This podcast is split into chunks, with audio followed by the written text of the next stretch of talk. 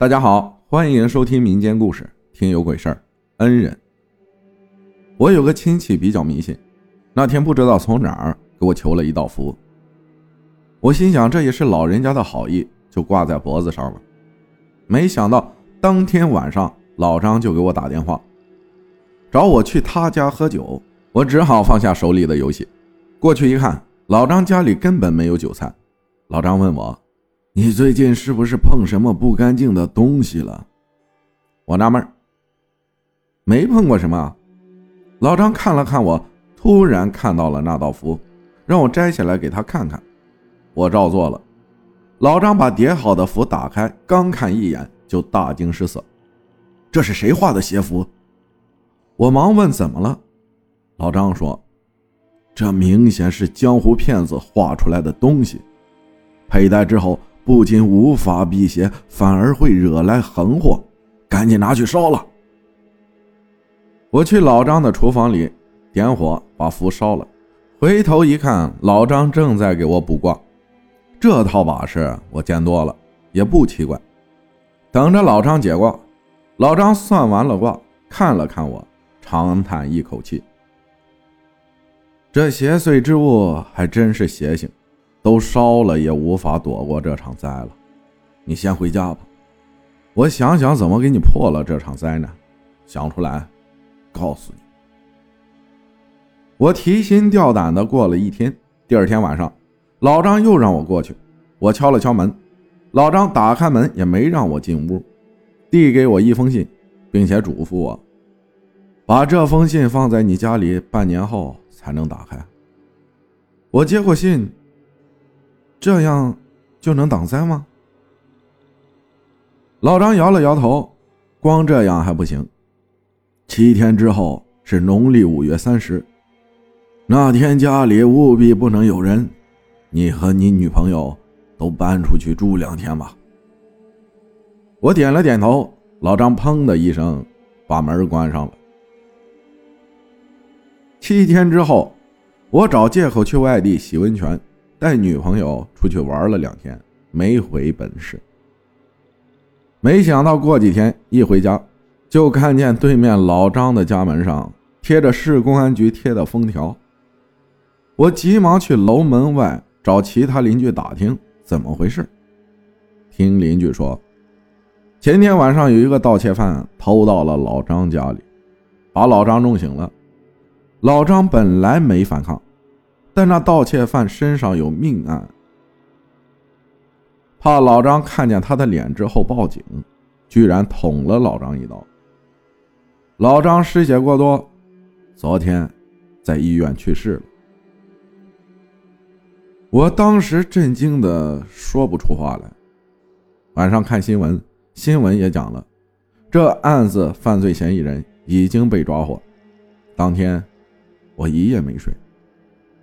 女朋友问我怎么了，我说：“张大爷看着我长大，没少照顾我。他去世了，我这心里非常不舒服。从此之后，每周末我都弄几个小菜，喝点小酒，身边摆个空杯，斟上酒。喝酒的时候，先碰个杯。转眼一年过去，有一天，女朋友收拾屋子的时候。”突然问我：“老公，这封信是干嘛的？”我一看是老张给我的信，告诉我半年之内不能打开。后来老张一死，我这一难过就把这事儿给忘了。我赶紧打开信，只见信上写着：“孩子，你这次的灾可不小。本来要说逆天改命。”也不是改不了，但告我以前太多嘴，你已经改了很多次命了，再改就要遭天谴了。这次，你碰到的是家破人亡的大灾。我算到五月三十那天会有个通缉犯拿着凶器潜入你家，你小子年轻气盛，肯定要和对方打起来的，被人通缉到，恐怕小命就要没了。我提前让你出去避几天，如果仅仅只是你避开了，那还是逆天改命，灾能避开，天谴避不了。